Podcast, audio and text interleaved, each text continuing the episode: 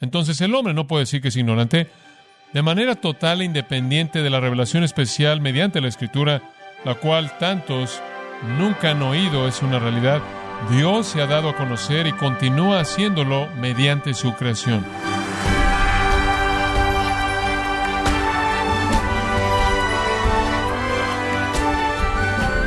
bienvenido a esta edición de su programa Gracias a vosotros con el pastor John MacArthur. El teólogo Augusto Strong dijo, Dios ha incrustado la evidencia de la verdad fundamental en la naturaleza misma del hombre, de modo que en ningún lugar él está sin un testigo. ¿Qué otras formas de conocer la verdad salvífica Dios le ha dado al hombre? Bueno, John MacArthur continúa con el tema Razones para la ira de Dios, parte de la serie mundo impío Dios enojado, aquí en gracia a vosotros. Abra su Biblia conmigo en el primer capítulo de la epístola de Pablo a los Romanos, los versículos 19 al 23. Ahora la pregunta que surge en este pasaje es esta. ¿Cómo puede ser un hombre responsable por su pecado? Digo, ¿cómo es que Dios puede juzgar a la gente? Digo, ¿qué tal si nunca jamás alguien les habló de la verdad. ¿Cómo es que Él puede hacer que ellos sean responsables? La respuesta viene comenzando en el versículo 19. Y hay cuatro razones para la ira de Dios. Cuatro razones. Las llamo revelación, rechazo, racionalización y religión. Veamos el versículo de nuevo, versículo 19. Porque lo que de Dios se conoce les es manifiesto. El comentarista Hodge ha escrito, Dios, por lo tanto, nunca ha dejado que esté sin un testigo. Su existencia y perfecciones siempre han sido tan manifiestas que sus criaturas racionales se ven obligadas a reconocer y adorarlo como el único Dios verdadero. Entonces lo que se puede conocer de Dios, ahora escucha esto, su eterno poder y deidad ha sido revelado a todos los hombres de tal manera que están sin excusa. Y no solo, ahora escuche esto, no solo es revelado a ellos como una realidad externa, sino en ellos como una percepción comprendida. Lo ven y saben que es Él. Acompáñenme a Hechos 14 por un momento. Hechos 14, 16. Y aquí Pablo está hablando y hablando de Dios y cómo Dios se revela a sí mismo.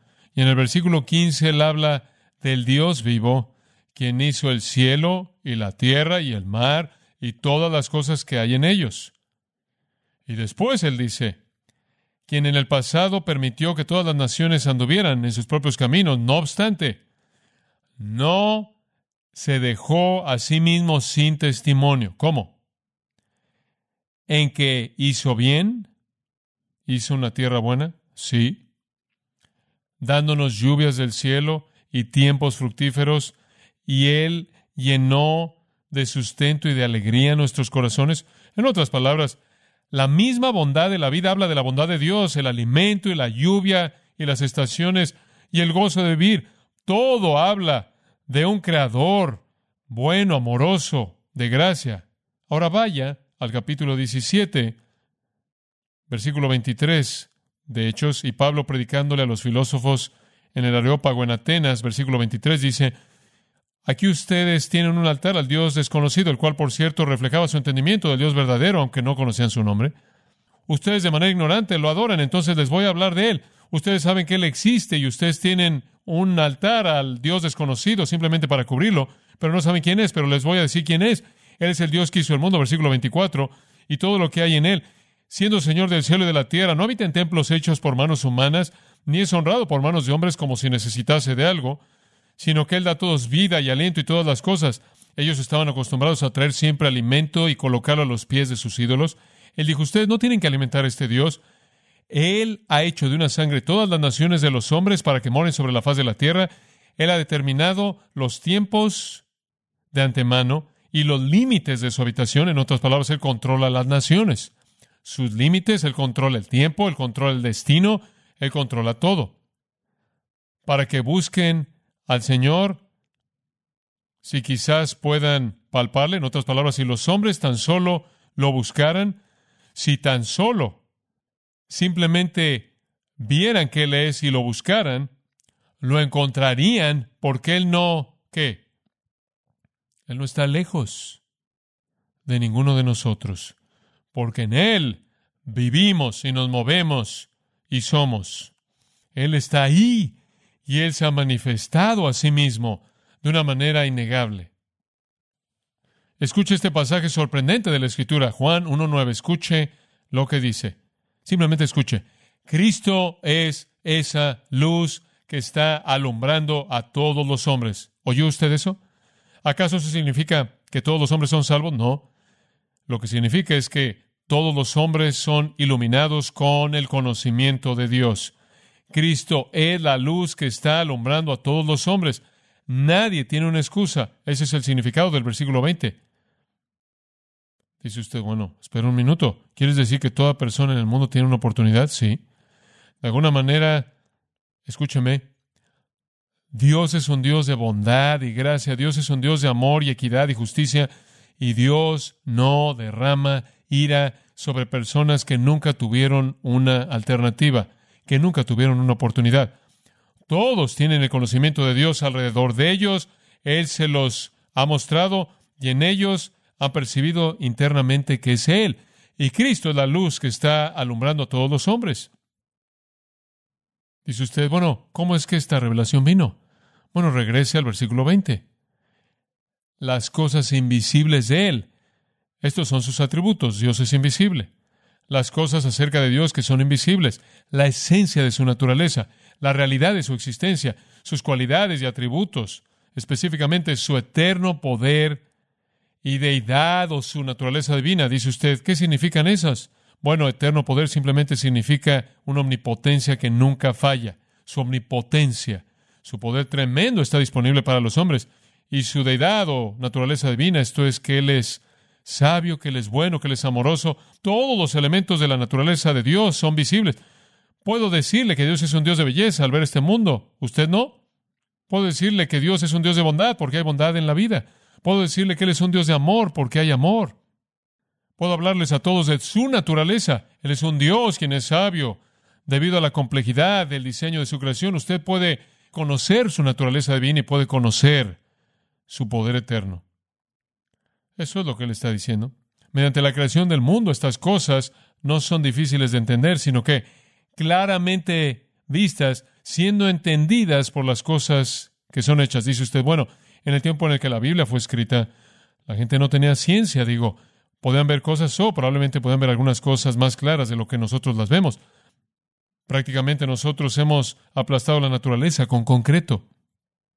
En tiempos antiguos, antes del microscopio el telescopio, los hombres podían reflexionar en lo vasto que es el universo, podían entender el orden fijo de los cuerpos celestes, podían recoger una flor y ver de qué manera tan maravillosa los pétalos estaban ordenados. Podían ver cómo las hojas se pegaban al tallo. Vieron el ciclo del agua conforme se evaporaban las nubes y era llevado sobre la tierra y depositado.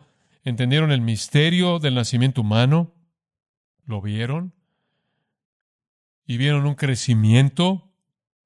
Conocieron la gloria de un amanecer y la majestad de un atardecer conocieron el ir y venir y el rugido de los mares y el ruido de los ríos y el chorreo de un arroyo y el vuelo de un ave y la oruga que salió como mariposa y miraron hacia arriba y vieron lo que el salmista vio en el capítulo 19 cuando dijo, los cielos cuentan que la gloria de Dios y el firmamento anuncia la obra de sus manos. Sabían lo que el salmista tenía en mente también en el Salmo 94, 9.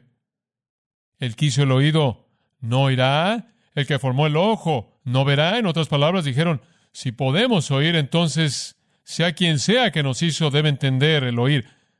Si podemos ver, él debe ver. Si podemos pensar, él debe pensar. Y usted puede seguir con el razonamiento. Seguro que entendieron a Dios. Entendieron de su naturaleza a partir de lo que vieron en su mundo.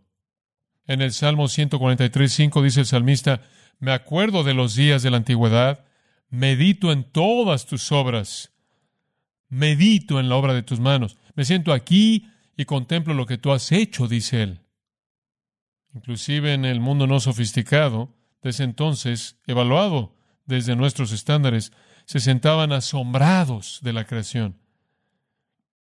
Observe a Job, usted simplemente lea a lo largo de Job y ve las afirmaciones sorprendentes de ese libro acerca del poder creador de Dios y la revelación de su naturaleza. Pero simplemente piense en algunas cosas. Permítame tan solo decirle cómo puede ver a Dios en la creación. ¿Sabe usted que algunas aves navegan guiados por las estrellas cuando migran? ¿Y sabe usted que si usted cría aves, este tipo de aves, a partir de huevos que están adentro de un edificio, nunca han salido del edificio, y si usted les muestra un cielo artificial, y esto ha sido realizado en un experimento científico, representando un lugar en el que su especie nunca ha estado, inmediatamente se orientan a sí mismos al lugar apropiado a donde deben migrar. Ahora dígame usted cómo saben eso. Hay un pez especial del que he disfrutado leer, llamado el pez arquero. Obtiene su alimento como cualquier otro pez. Simplemente nada y abre su boca y toma su alimento. Pero tiene la capacidad sorprendente de disparar gotas de agua con gran precisión y derribar a insectos que están en el aire. ¿Y sabe usted que hay una pequeña cosa llamada el escarabajo bombardero que produce químicos que se mezclan de manera perfecta y en el momento correcto explotan frente a su enemigo, pero la explosión nunca ocurre de manera prematura y nunca hace que estalle el escarabajo? Piense en el ciclo hidrológico del agua, lo cual simplemente me deja impresionado. El agua es levantada en contra de la gravedad a partir del mar a miles de metros en el aire y ahí se suspende. Simplemente queda suspendida. Agrupada en nubes y después las nubes flotan hasta llegar a la tierra y se precipitan o caen en forma de líquido. Ahora no podemos inventar una máquina que haga eso. Entonces, Dios tiene una y es el sol. Y lo hace todo y está únicamente a más de 93 millones de kilómetros de distancia. No es sorprendente que el salmista dice, el poder le pertenece a Dios. No es sorprendente que él dice, la grandeza de su poder. No es sorprendente que Nahum dice, Jehová es grande en poder. E Isaías dice, Jehová Dios es fortaleza eterna. Y no es sorprendente que el salmista en el capítulo 65 dice, ¿quién por su poder establece los montes? ¿Sabe usted que los científicos como usted sabe, los científicos siempre han tratado de decir que todo es evolución y todo es explicado por ciertas circunstancias y demás fuera de Dios, pero realmente se les está acabando la capacidad de decir eso, están rápidamente perdiendo su argumento. Robert Castro, por ejemplo, quien es un astrofísico y actualmente es el director del Instituto Goddard de la NASA para estudios del espacio, dice esto. Ahora vemos cómo la evidencia astronómica apoya la postura bíblica del origen del mundo. Los elementos esenciales en los relatos astronómicos y bíblicos del Génesis son los mismos. No fue evolución en absoluto, dice Astro. Pregunta, ¿qué causa produjo este efecto? ¿Quién o qué colocó la materia o la energía en el universo? Y la ciencia no puede responder. Él sigue. Para el científico que ha vivido mediante su fe en el poder de la razón, la historia termina como un mal sueño. Él ha escalado las montañas de la ignorancia. Él está a punto de conquistar la cima más elevada. Y conforme él se esfuerza por llegar a la roca final, él es saludado por un grupo de teólogos que han estado ahí durante siglos. Gran afirmación. En otras palabras, cuando usted estudia la ciencia, la conclusión es que Dios creó al mundo. En la actualidad, con el telescopio de 200 pulgadas en el Monte Palomar, los astrónomos pueden mirar al espacio hasta cuatro mil millones de años luz. Si usted no entiende eso, intente más de 25 sextillones de kilómetros. ¿Sabe usted cuánto simplemente ese espacio cubriría eso hasta donde ellos pueden ver? Al poder cúbico 67 de pulgadas de espacio. Si alguien hubiera estado examinando esta cantidad tan grande de volumen al paso de un millón de billones de millas cúbicas por día desde que el universo comenzó, él apenas habría llegado a poco menos de la mitad. Y el universo que vemos con ese telescopio es una pequeña parte del espacio en sí. ¿Puede imaginar usted el poder? Después algún cerebro de chícharo viene y dice, bueno, había una vez una cosa de una célula, y se dijo a sí misma, seamos dos. Y de ahí salió todo. Un boletín de prensa de la Universidad de Alberta en Canadá dijo, podría sorprenderle a las personas en un clima templado oír que en promedio hay 1800 tormentas en actividad en cualquier momento dado. Y la energía producida por estas tormentas llega al número casi inconcebible de 1.300 millones de caballos de fuerza. Una máquina Caterpillar grande tiene una potencia de 420 caballos de fuerza que necesita 100 galones de combustible por día. ¿Cuánto combustible Dios tiene para operar tormentas con una potencia de caballos de fuerza de 1.300 millones diariamente?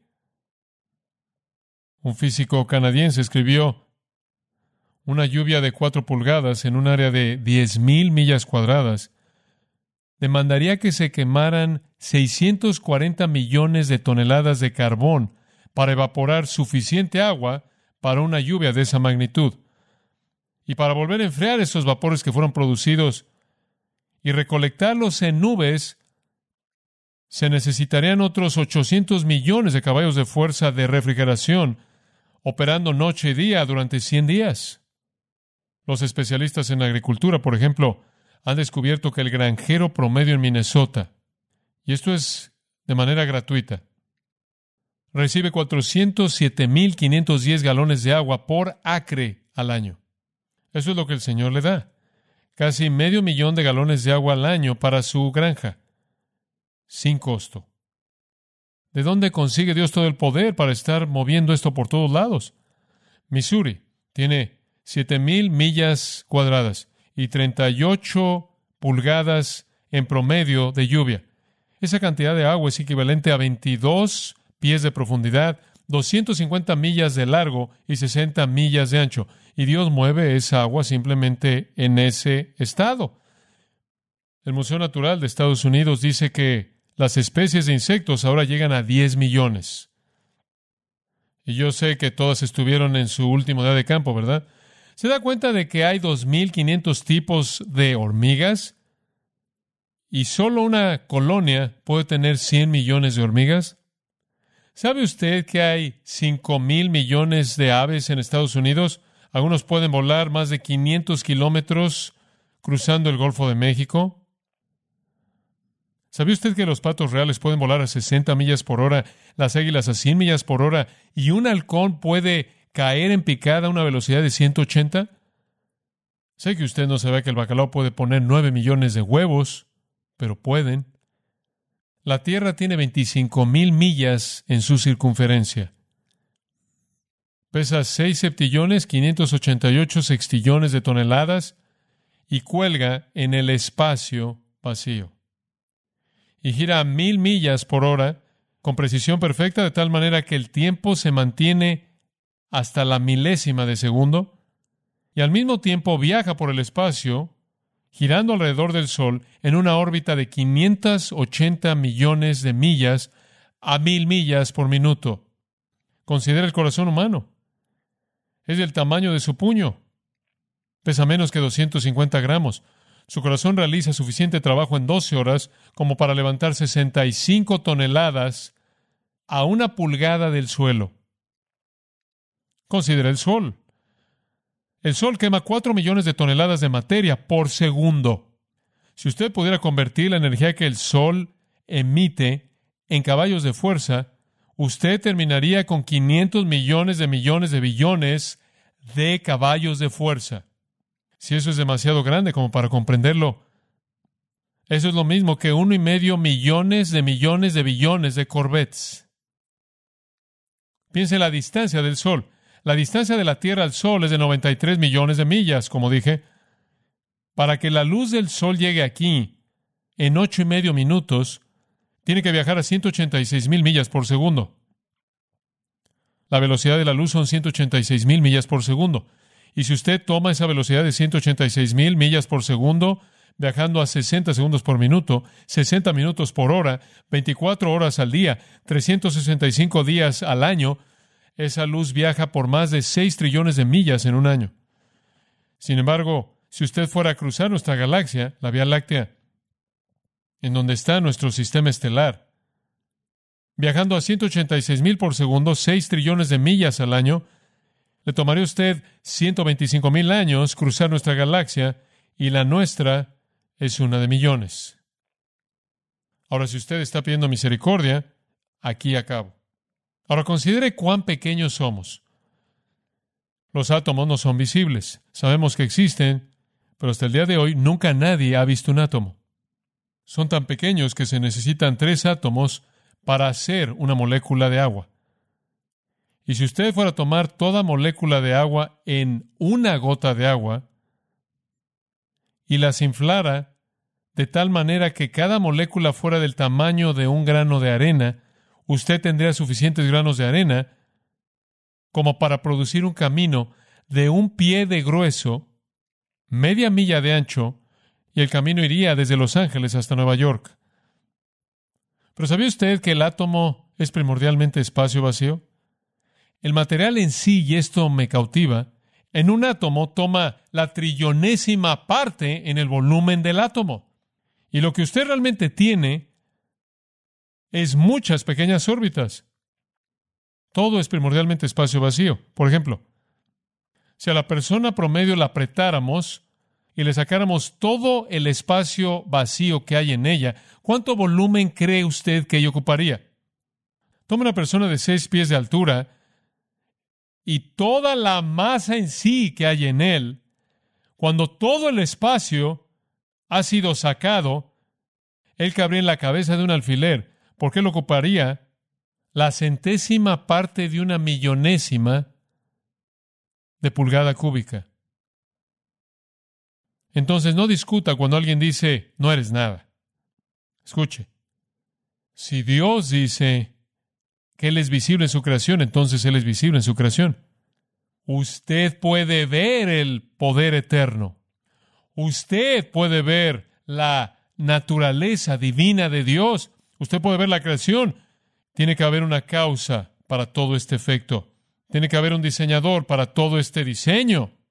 Digo, cuando alguien me dice que simplemente sucedió, eso no tiene más sentido que decir que usted puede desarmar su reloj, colocar todas las partes en su bolsillo y ver cuánto tiempo tarda en sacudir sus pantalones antes de que usted escuche un segundero. Es absolutamente ridículo.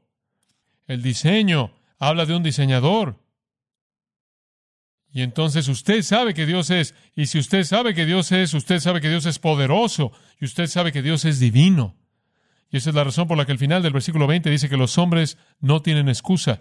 Toda persona viviendo sobre la faz de la tierra ha experimentado a Dios, su sabiduría, su poder, su generosidad en todo momento de su existencia, aunque no lo han reconocido a Él. Él ha estado ahí, Él ha limitado sus vidas, Él los ha estado sustentando, Él los ha estado enriqueciendo, Él les ha él se ha estado dando a ellos y en sus sentidos lo han percibido, de tal manera que no tienen excusa.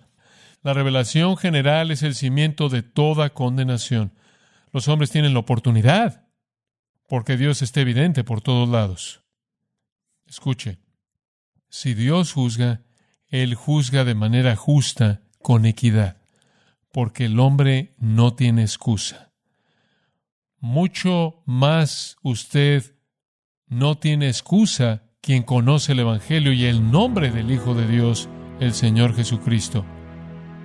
¿Cómo escapará usted si descuida una salvación tan grande? Porque la ira de Dios se revela en contra de todos aquellos que detienen la verdad y la suprimen en injusticia. La Biblia dice que el camino a Dios es mediante Cristo y Él ofrece a ustedes oportunidad. Abra su corazón, confiéselo como Señor, crea el Evangelio, las buenas noticias que Él vino al mundo y vivió y murió y resucitó y entra a la vida de Dios y salga de la ira de Dios.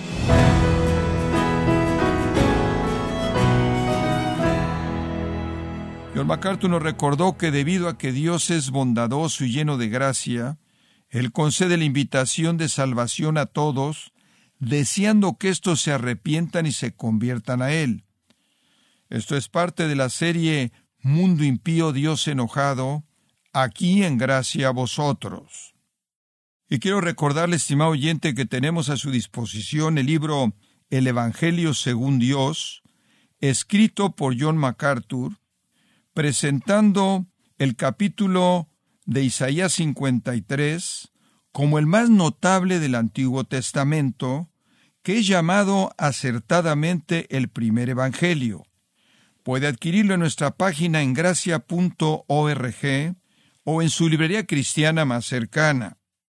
Y quiero recordarle, estimado oyente, que puede descargar todos los sermones de esta serie Mundo Impío, Dios Enojado, así como todos aquellos que he escuchado en días, semanas o meses anteriores, animándole también a leer artículos relevantes en nuestra sección de blog en gracia.org. Si tiene alguna pregunta o desea conocer más de nuestro ministerio, como son todos los libros del pastor John MacArthur en español o los sermones en CD que también usted puede adquirir, Escríbanos y por favor mencione la estación de radio por medio de la cual usted nos escucha en gracia a vosotros. Es importante conocer no solo el país y ciudad de donde usted nos escucha, sino también la radio. Para quienes contactan nuestro ministerio por primera vez, pueden solicitar una copia del mensaje de promoción sin costo alguno, un mensaje por oyente únicamente. Si usted vive en los Estados Unidos o Puerto Rico, escríbanos a Gracia Vosotros, P.O. Box 4000, Panorama City, California 91412. O puede escribirnos a través del siguiente correo electrónico radio arroba gracia.org. En nombre del pastor John MacArthur, nuestra coordinadora de estaciones Marilina Caruli y del personal, le damos las gracias invitándole para que nos acompañe en la próxima edición para continuar desatando la verdad de Dios un versículo a la vez, aquí en Gracia a Vosotros.